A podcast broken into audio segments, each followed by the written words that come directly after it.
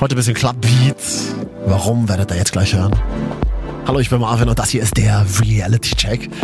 Regelmäßig treffen wir hier im Podcast Menschen, die ein besonderes Leben führen. Heute treffe ich eine Frau, die das macht, wovon viele, glaube ich, träumen. Sie ist in der ganzen Welt unterwegs. Sie postet regelmäßig Bilder auf Instagram, kriegt dafür tausende von Likes und für jedes einzelne Like kriegt sie manchmal sogar Kohle, wenn sie mit großen Marken zusammenarbeitet. Ja, und nachts steht sie dann in Clubs und kriegt Kohle fürs Musikauflegen. Wir lernen heute gemeinsam Pretty Pink aus Leipzig kennen. Sie ist als DJ unterwegs. Und ich will mal wissen, wie wird man DJ? Was verdient man und warum zur Hölle erfüllen uns DJs niemals Musikwünsche? Warum? Jetzt der Reality Check. Und sag mal, Pretty Pink, wie ist denn das eigentlich? Deine Eltern, Eltern sind doch immer schwierig, oder? Gerade so bei uns Kreativen, sagen die nicht, du sollst mal einen anständigen Beruf machen, oder? Aber mein Vater, der war schon so, der hatte schon, der hat gesagt, ah, das ist doch nichts und das nichts Wertiges, Ja, ja. freischaffender Ja, ja. Künstler. So, und jetzt habe ich sogar von meiner Mama gehört, der Papa, der sammelt die Flyer. Oh, wie toll. Er hat es mir nie gesagt, aber Mama hat es erzählt. sagt Pretty Pink. Sie erzählt uns jetzt von ihrem Leben als DJ. Der Reality Check ist ein Podcast von 89.0 RTL. Los geht's. Hi, ich bin Freddy Pink. Anne Karolczak ist mein gebürtiger Name und ich bin DJ und Produzentin. Und heute labern wir mal drüber, wie Ach das so. ist, DJ zu sein. Genau. Ich habe ja mal gelernt von einer Freundin, DJen sagt man gar nicht mehr. Wie hältst du das? Ja, es hört sich irgendwie so komisch an wie Tarzan und Jane. Ich weiß auch nicht. Also das ist so, das ist so ein beiläufiger Gedanke, den man dann immer hat. Ich mag auch DJ mehr. Mhm. Einfach. Female DJ oder so. Stimmt, das- das ist, das ist hip, das sagt man. Female. Das, das ist angesagt. Ja. Das ist feministisch. Female DJ. Da bist du ja, also, ich sag mal so, eine von wenigen oder von vielen. Wie fühlt sich's für dich an? Man sieht ja eher immer Männer, die als DJs unterwegs sind, oder? Ja, ich würde sagen, 90 Prozent in der Szene sind Männer. Mhm. Und merkst du das selber auch, dass du in der, äh, in der, wie sagt man, in der Unterzahl bist? Also positiv eher. Ich würde Oh. sagen, ich merke das eher positiv, weil natürlich die Nachfrage nach äh, Frauen auf dem Festival oder in Clubs dann auch höher ist. Und ich habe die Chance, äh, diesen Slot zu bekommen und muss mich nicht noch mit 90 Prozent der anderen rumschlagen. Ja, das stimmt. Äh, ich, das ist so krass, glaube ich, gekommen. Frauen, die als DJs unterwegs sind, so in meiner Wahrnehmung mit Nina Kravitz. Heißt sie so? Ja, sie war, genau. ist ja schon ein bisschen länger her jetzt, Ja. oder? Vier, fünf Jahre. Dass Nina Kravitz so eine krasse Vorreiterin war für viele Frauen, die gesagt hat, hey, hallo, uns Frauen als DJs gibt's auch. Was ist los mit euch, Leute, oder? Oder Also sie war so das, ähm, sie ist zwar kein kommerzieller Act, aber so das kommerzielle Beispiel. Mhm. Äh, bei uns in Deutschland gab es ja ähm, natürlich Ellen Alien schon, Monika Kruse, diese ganzen Urgesteine. Marusha. Marusha. Aber so Nina Kravitz hat das so, glaube ich, so schick gemacht, die ganze Sache. ah ja, Ja. also so Hipster-Spitze des Eisbergs vielleicht. Und Techno ist natürlich auch total angesagt. Klar, früher schon da und Mhm. jetzt sind aber auch viele Frauen. In meinem Genre gibt's gar nicht so viele Frauen, aber im Techno gibt's schon echt viele Frauen als Mhm. DJs. Deep House, Tech House. Das ist ein bisschen fluffiger, auch mit Melodie und auch Vocal. Ähm, wir wollen ein bisschen über dein abgefahrenes äh, Live reden, was man auch gut auf Instagram sieht. Ähm, Pretty Pink mal adden, ähm, knapp 65.000 Follower. Ich habe das Gefühl, du bist jeden Tag woanders in der Welt unterwegs. so sieht's zumindest auf Instagram aus. Ne? San Francisco hier, Mauritius da, New York dort, dann äh, in Berlin. Wie fühlt sich so ein Leben an? Ist es wirklich so, wie es auf Instagram aussieht? Ist es genauso schön und genauso aufregend, wie man sich's vorstellt, wenn man das Insta-Profil sieht? Naja, das sind ja aber nur die schönen Momente, oder? Man, man postet ja immer die schönen Momente und nicht die, wo man sich aufregt, dass der Flug wieder fünf Stunden Verspätung hat oder die, der Zug nicht kommt oder ähm, ein Gig ausgefallen ist. Das poste ich natürlich nicht. Ich versuche schon den positiven Vibe mitzunehmen und auch ein paar Orte dann vorzustellen, wo ich dann bin. Und Mhm. ja, natürlich. Und dann kommt's für mich natürlich nicht, weil ich ja das ganze Bild sehe, aber die einzelnen Bilder zu betrachten, ja, glaube ich, kann schon so wirken, oder? Ja, naja, man, dann guckt man sich so die Bilder an und dann ist man so ein bisschen auch in dieser, in dieser klassischen Instagram-Mood, dass man sich denkt, Mann, ey, die hat so ein cooles Leben, das habe ich gar nicht. Ich möchte auch so viel rumreisen, ich möchte auch auflegen. Aber Vielleicht, dieses Reisen ist ein ganz, ganz kleiner Teil. Also ich würde sagen, ähm, das Reisen und der Auftritt an sich, diese Mhm. zwei Stunden, die ich meist spiele, das sind 20 Prozent von der Arbeit. Ich bin jeden Tag im Office, jeden Tag im Studio Und ähm, da ist total viel zu tun, was ich nicht poste, was vielleicht genau langweilig auch wäre für die Leute zu sehen. Nee, ich finde das eigentlich ganz spannend, das mal so zu sehen. Was steckt hinter so einem Instagram-Bild, zum Beispiel aus San Francisco? Was war das zum Beispiel für eine Nummer? Also was ist da alles im Hintergrund passiert, bis du wirklich in San Francisco arbeiten durftest? Also da kam eine Anfrage rein ähm, von äh, jemand, der da eine Veranstaltung machen wollte in San Francisco und mich buchen wollte. Das war auch ähm, zufälligerweise ein DJ, der meine Lieder über die Jahre schon kannte und auch lieben gelernt hatte und wollte mich dann einfach mal dazu buchen buchen. Und dann habe ich das äh, weitergeleitet an meine Agentur.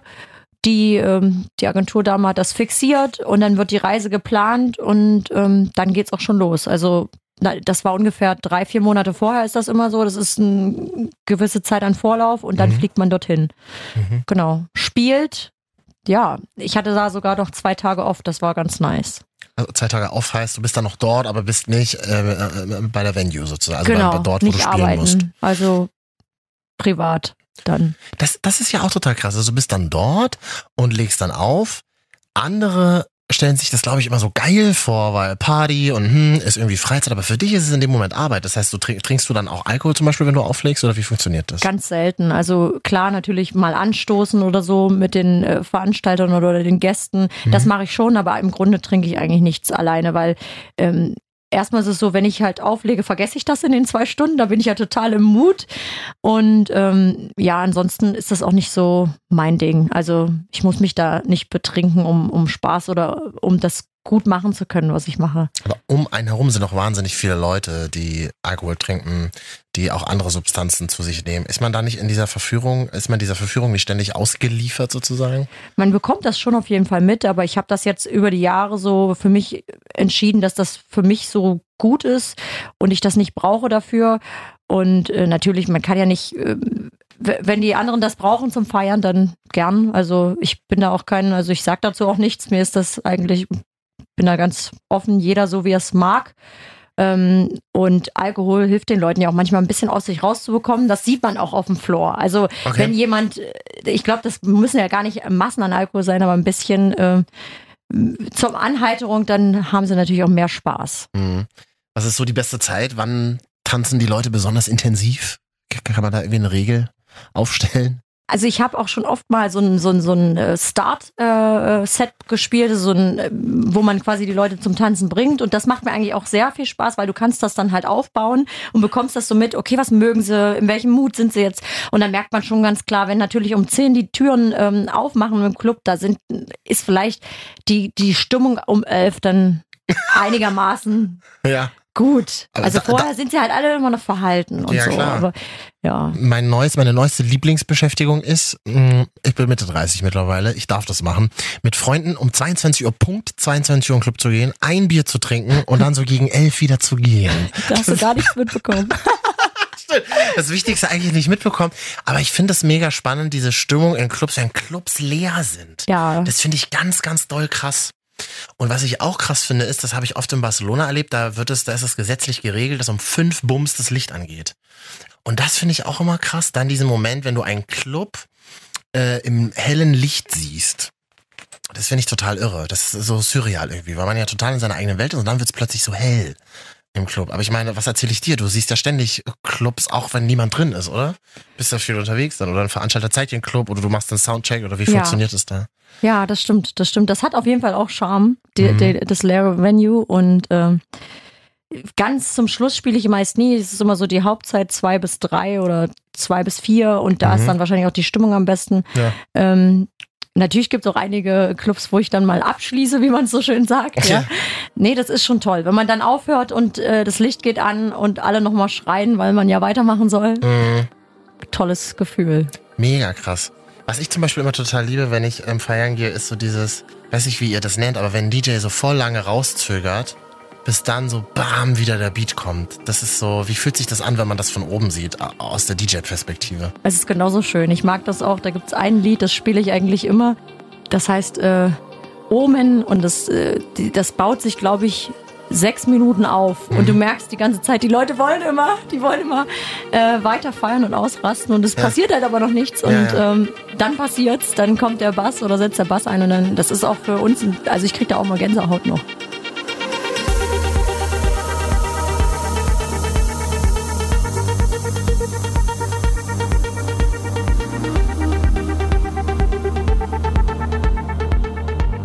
Glaube das ich. mag ich sehr.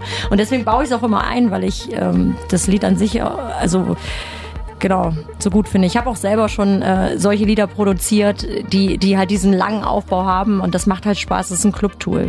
So ein Gefühl, dass dann alle nach einem schreien, das macht doch irgendwie auch süchtig, oder? Definitiv, Adrenalin pur. Ich äh, merke das immer wieder. Also das ist, glaube ich, doch das, was mich dann immer wieder äh, dazu bewegt, noch weiter zu gehen oder noch ähm, mehr mit dem Publikum zu arbeiten, weil ich das so gut finde. Das ist wie ein bisschen wie so ein Leistungssportler, ähm, irgendwie das Gleiche.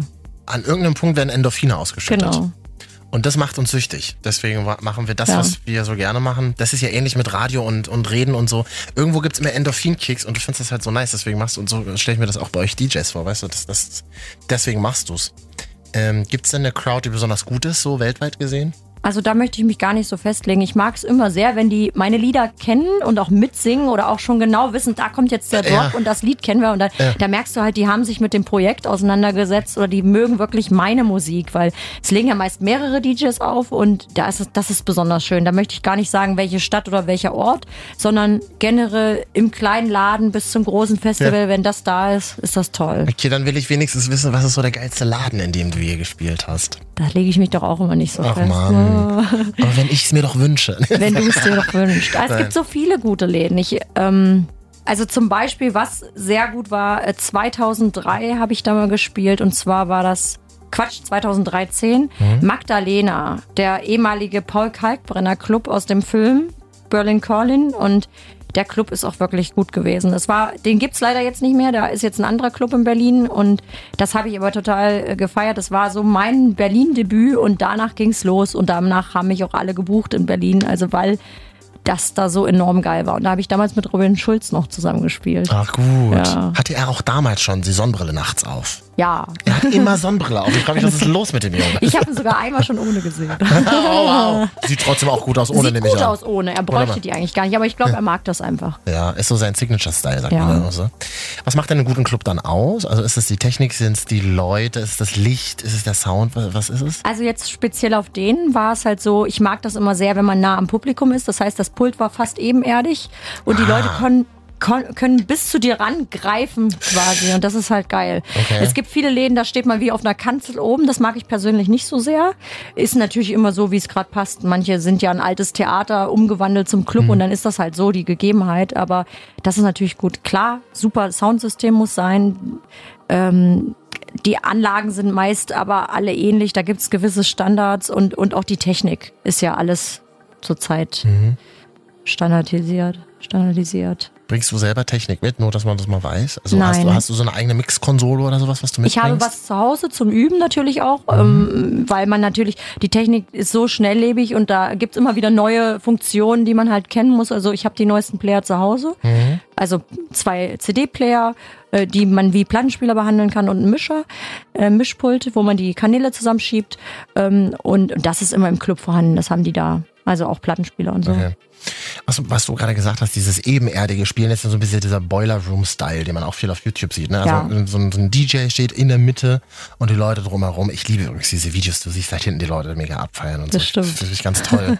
ich stelle mir das aber als DJ auch anstrengend vor, wenn Leute, und ist ja wenn Leute Party machen, ich meine, war, ich war vielleicht auch schon mal so, dass du dann halt, du gehst halt zum DJ und du willst halt mitbestimmen. Du denkst halt so, hey, spiel mal jetzt das Lied, mach mal jetzt das an. Oder du, keine Ahnung, gerade wenn du so ebenerdig bist, vielleicht greifen auch Leute mal rein. Erlebst du da manchmal im Publikum, was da irgendwie ein bisschen, ähm, hm, ja, ein bisschen zu weit geht? Ja, ab und an, aber ich bin da auch ganz stringent. Ja. Da hau ich auf die Finger. Wirklich?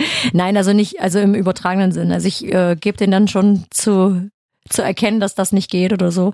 Ähm, Liedwünsche oder sowas, das hast du immer. Ähm, ist aber auch nicht schlimm. Man Ja, kann je- äh, jeder darf sich ja mal Musik wünschen, genau oder? wünschen darf man sich das.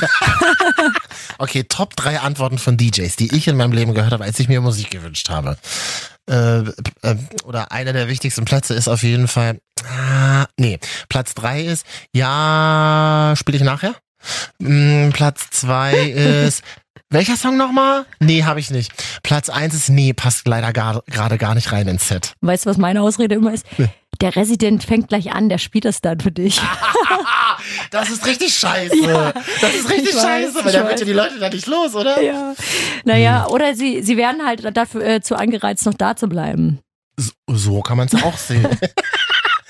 Aber warum, das fragen sich ja wirklich jetzt viele vielleicht, die es jetzt hören, hey, warum kann ein DJ nicht mal das spielen, was ich mir wünsche? Kann man das beantworten? Also ja, ich versuch's wirklich. Wenn jemand ähm, Wünsche hat oder viele wünschen sich ja auch mittlerweile so meine Songs, da ist es so, wenn ich jetzt gerade härter spiele, dann passt halt ein, ne, ein schöner Moment-Song, der auf Deutsch gesungen ist und sehr melodisch ist, nicht rein. Da, das versuche ich dann aber. Ich versuch's wirklich, so wie es mir möglich ist, das umzusetzen. Aber manchmal sind es halt auch so Sachen, spiel mal die mit den roten Gummiboot und das ist halt, hätte ich einen Mix, würde ich ihn vielleicht spielen, aus Gag. Aber äh, ja, manchmal ist das Lied halt einfach nicht da und dann sage ich halt, ich hab's nicht oder wie, der, wie die Ausreden halt so sind, sind ja halt fast gar keine Ausreden. Man hat's ja manchmal wirklich nicht. Man hat ja nicht alle Musik, die es gibt. True. Und manchmal muss ich auch sagen, haben die Leute ähm, noch einen viel be besseren Geschmack oder moderneren Geschmack. Die Lieder habe ich dann manchmal noch gar nicht gehört und sag mir, schreib mir die mal auf. Okay, Und dann ja. äh, zu Hause google ich die dann und Mhm. äh, denke mir, Wahnsinn, cooler Track und hast du noch nicht und dann kaufe ich mir den. Ja, das ist gut. Gibt's auch oft. Wie funktioniert das heutzutage? Also DJs haben selten noch Plattenkoffer dabei, äh, oder? Also manchmal sieht man auch so, habe ich neulich wieder am Flughafen gesehen, so Leute mit so Plattenkoffern, aber das ist, glaube ich, eher, weil es geil aussieht. Ich habe mal gehört, es gibt sowas wie Spotify für DJs, dass ihr quasi im Club streamen könnt Songs, oder wie machst du das? Ja, da gibt's ganz verschiedene Möglichkeiten. Also angefangen habe ich auch mit Schallplatte, Mhm. Ach, geil. ähm, habe dann aber das la gelassen, weil ich musste mal fünf Koffer tragen. Du siehst mich, kleine Person, ist schwierig, musste mal Leute mitnehmen. Äh, das habe ich dann irgendwann gelassen. Ähm, dann bin ich umgestiegen auf CD und dann sch- sehr schnell auf USB. Das heißt, du bereitest die Musik ähm, am Computer vor, Mhm. die kaufst du dir online, lädst die runter, ähm, bereitest die vor auf dem USB-Stick oder auf der CD. Und jetzt das neue System, das ist aber noch nicht draußen. Ähm, da werden die Player, also die im Club stehen, greifen dann auf Spotify zu und jeder hat seinen eigenen Zugang. Das habe ich schon mal gesehen. Äh, Gibt auch, glaube ich, so, so ähm, wie heißt das? Äh, Demo-Versionen davon schon, Mhm. aber äh, das ist mir noch ein bisschen zu vage, weil was ist denn, wenn das Netz dann nicht so ist oder das Internet? Da ja, habe ich ein bisschen Angst vor. Dann ist die Musik nachher aus. Ja, aber, aber das ist dann sozusagen so, du könntest dann, oh fuck, ich habe jetzt Omen nicht eingebaut in mein Set, aber könntest dann jetzt noch schnell holen, wenn ich es jetzt noch Ja, bräuchte. das ist so, das ist so die gehen. Idee. Das ist eigentlich ganz geil. Das ist ganz geil. ja.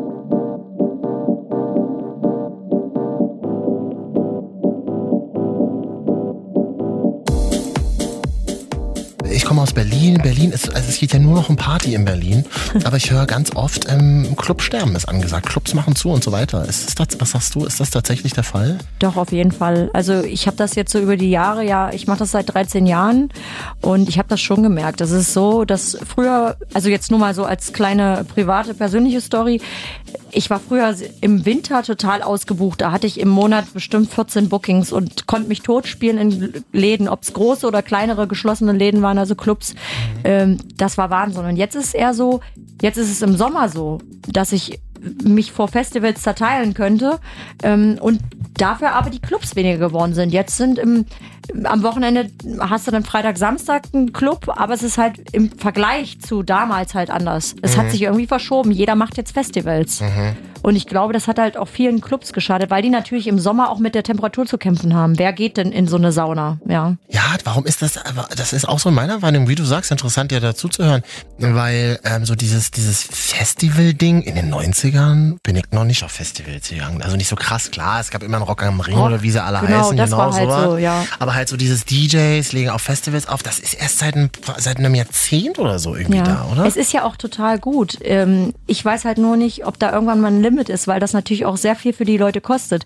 Sie haben ja im Club bezahlen sie vielleicht 10 Euro Eintritt Mhm. ne? und haben vielleicht einen bekannten Act und auf dem Festival buchen die Veranstalter ja so viele bekannte Acts, dass das ja natürlich auch sich auf den Preis äh, umschlägt und dann ist das Ticket natürlich auch sehr teuer. Mhm. Ja. Und dann äh, weiß ich halt nicht, wie viele Leute jedes Wochenende zu drei Festivals gehen können, zum Beispiel. Also das ist ja gar nicht möglich. Geht ja gar nicht. Nee. Oder im Sommer, wie viel, da weiß ich gar keine Statistik, ob, ob man da so viel besuchen kann. Also meine Geldbörse würde es wahrscheinlich nicht hergeben. Es,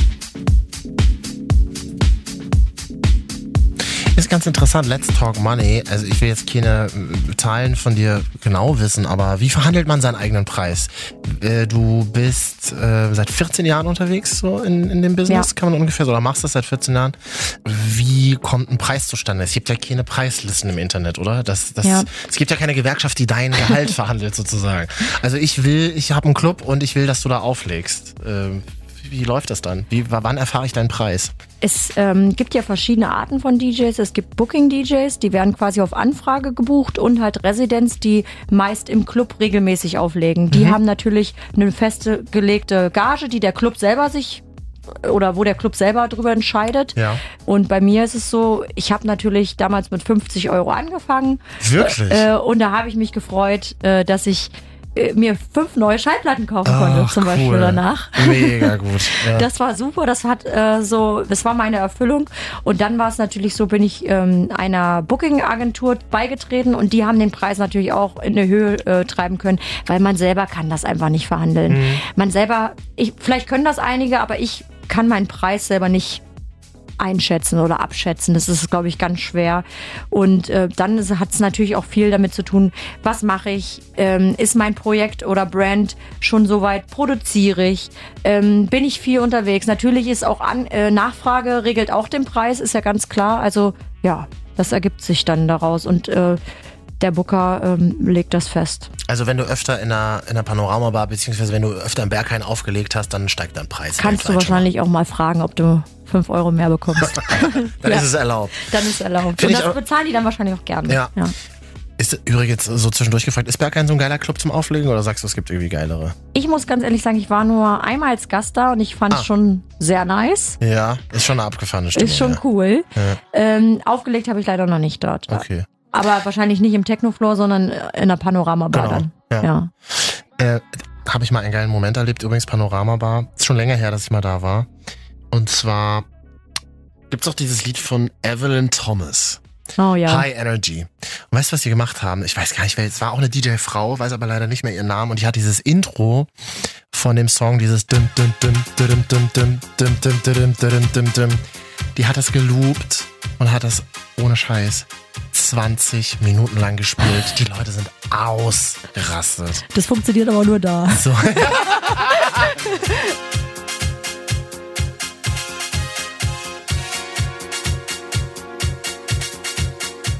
Nein, aber das ist, das habe ich, ist noch, geil, hab ich ja. noch nie in meinem, ich kriege gerade Gänsehaut, wenn ich äh, darüber erzähle, weil das, es war so ein krasser Moment, das habe ich noch nie in meinem Leben irgendwo erlebt. Also genau, wie du auch sagst, das funktioniert, glaube ich, nur da. Oder es funktioniert nur in. Mhm. dem Moment. Also es ist halt wahrscheinlich wirklich. Mo da gibt's auch eine Szene vom Fusion Festival, da ist auch so ein Loop, ich weiß nicht, das äh, Lied kannte ich auch gar nicht. Und da sieht man die Leute auch 20 Minuten zum gleichen Loop tanzen. Ge- Gleiches Phänomen. Wahnsinn, Irgendwie Wahnsinn. Ja. Ja. Und dann noch Panorama, weißt du, dann machen sie noch die Jalousien auf draußen, war Ja, schon hell, die schön. Sonne kommt rein und dann kommt der, dann kommt der Hook irgendwie High Energy, alle rasten völlig aus. Total unwirklich. Aber ich wollte nochmal zurück zu diesem Moment, den du gerade so schön beschrieben hast. So, von 50 Euro habe ich mir dann irgendwie mein, noch mehr Schallplatten gekauft. Voll geil. Wie fing es denn an? Wo war denn dein erster Gig? Wie, wie ist denn das zustande gekommen damals? Ja, eigentlich total verrückt. Ähm, Und zwar bin ich schon immer so ein, so ein grafisch versierter, äh, kunstambitionierter Mensch gewesen. Irgendwie, Ich Ja. habe mit 14 meinen, meinen ersten Computer bekommen von meinem Papa und habe dann da mit Photoshop äh, Flyer gebaut und Collagen. Und ähm, natürlich überlegt man ja auch mal als Kind, äh, wie kann man sich ein bisschen Geld dazu verdienen. Und da habe ich dann für so einen Eventveranstalter bei uns in der Region äh, in Ilsenborg, Klima Club Lounge nannte sich das, äh, gibt's auch noch den Club. Oh, super, Ja, geil. Mega gut, mega gut. Äh, und für die habe ich dann Werbung gemacht, also Flyer gebaut und äh, die Webseite gebaut und das war halt so mein Element und bin dann natürlich da in dieser Crew so ein bisschen mitgewachsen und dann haben die mal irgendwann gesagt, Anne, wir haben hier, ich weiß gar nicht, ich glaube, da war äh, damals ja noch ganz cool Antoine gebu äh, gebucht dort, der ja damals noch ganz cool war, der war ja gar nicht so kommerziell wie jetzt. Ähm, den haben wir, haben wir gebucht und wir brauchen einen Voract, aber wir haben gar kein Geld, wen zu bezahlen und hier, du hast hier Schallplatten, die lagen da noch so rum, so alte Oldschool-Disco-Hausplatten. Ja. Mach du mal. Hier mir das Zeug hingestellt. Ich dann eigentlich im Grunde nur eine Platte auf dem Player angemacht, nächste Platte auf dem Player, die nächste aus, hoch, runter und wieder die nächste Platte Back to angemacht. back einfach. Einfach nur so Aber geil. furchtbar, äh, Nee, furchtbar finde ich nur super. Finde ich super. Und das hat mir aber so viel Spaß gemacht und dann habe ich natürlich geguckt, der DJ, der nach mir kam, der konnte ja richtig auflegen, habe ich geguckt, wie macht er das und habe mir das so angeguckt und äh, dann war ich total im äh, Flow und habe das dann unbedingt lernen wollen und Mhm. äh, bin dann da halt immer hin, habe da geübt im Club, weil da hatte ich ja noch keine Plattenspieler, das ist ja auch sehr teuer, die Technik am Anfang. Ah. Voll, ja. Und dann habe ich das da geübt und habe immer zugeguckt und habe nach jedes Mal gebettelt, dass ich da den ersten Slot spielen darf. Und irgendwann war es dann so, dass mich jemand äh, dort gesehen hat, ein anderer Veranstalter, und hat gesagt, wow, das ist eine Frau, die äh, oder ein Mädel, wie heißt sie denn? Und hat dann so gefragt, ich hatte ja gar keinen Namen, ich habe hab mich ja nicht benannt oder so. Und dann ähm, musste erstmal ein Name her und er wollte mich buchen und dann weiß ich noch im MLK in Blankenburg. Und dann, äh, ja, wurde ich dann gebucht und dann ging das weiter. Da habe ich überlegt, wie machst du das, wie kommst du in die Clubs? Und ich konnte ja Flyer bauen und so. Und habe ich gedacht, okay, ähm, du musst auf dich aufmerksam machen, baust du mal ein Newsletter. Und dann habe ich einen Newsletter gebaut und den einfach, das darf man ja heute gar nicht mehr, ähm, an E-Mail-Adressen geschickt, die ich im Internet Ah, gefunden habe von Clubs. Was? Ja, weil ich da Okay. auflegen wollte. Das ja, Ja. und das hat funktioniert. Die, okay, ich hatte dann da so eine kleine Webseite mir gebaut, wo sie ein Set anhören konnten, Bilder angucken konnten.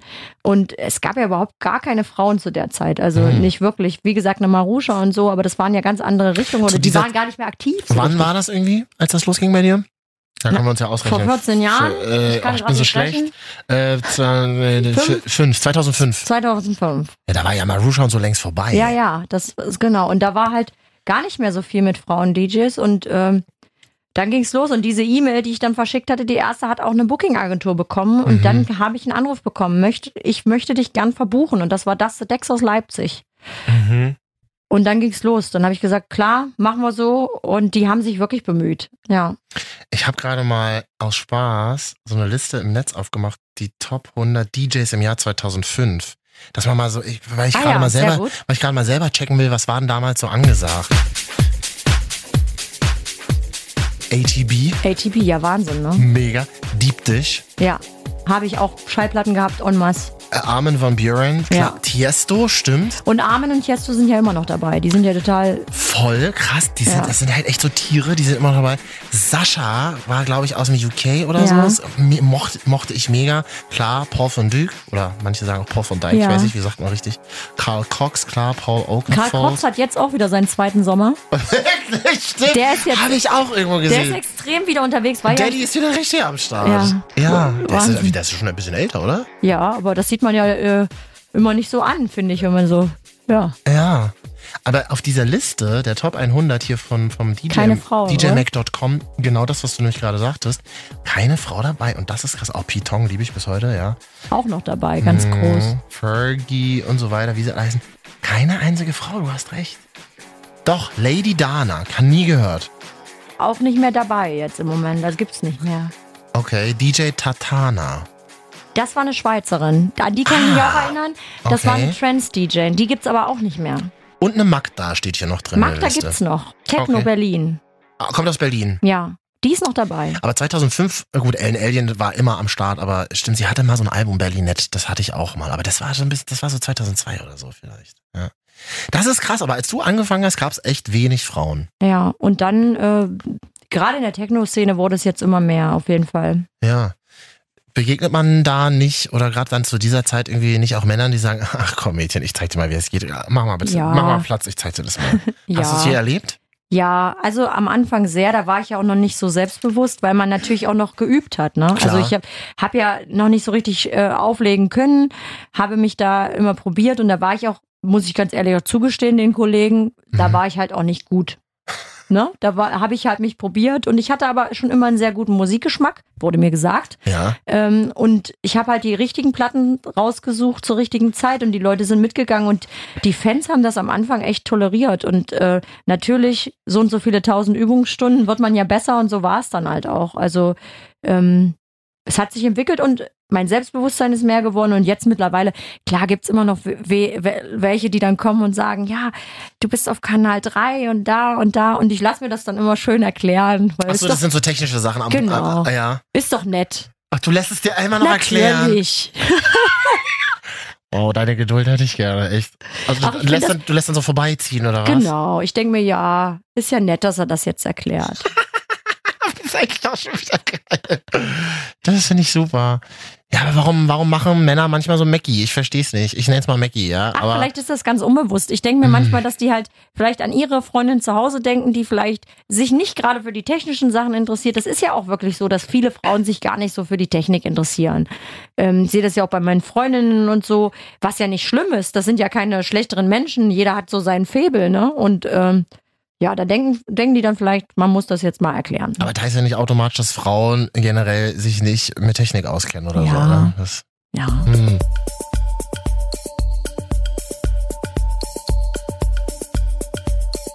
Kann man das dein ganzes Leben machen? Also ich meine, okay, DJ Hell ist wie alt? Äh, Der macht's immer noch. Also Männer machen es echt lang. Ja, das ist krass, ne? Ja. Wir haben vorhin drüber gesprochen, Karl Cox oder so, oder so eine Leute, ja, Genau. irgendwie back to business oder war ich eigentlich glaube, nie Sven. Feth ist ja auch schon. Ja.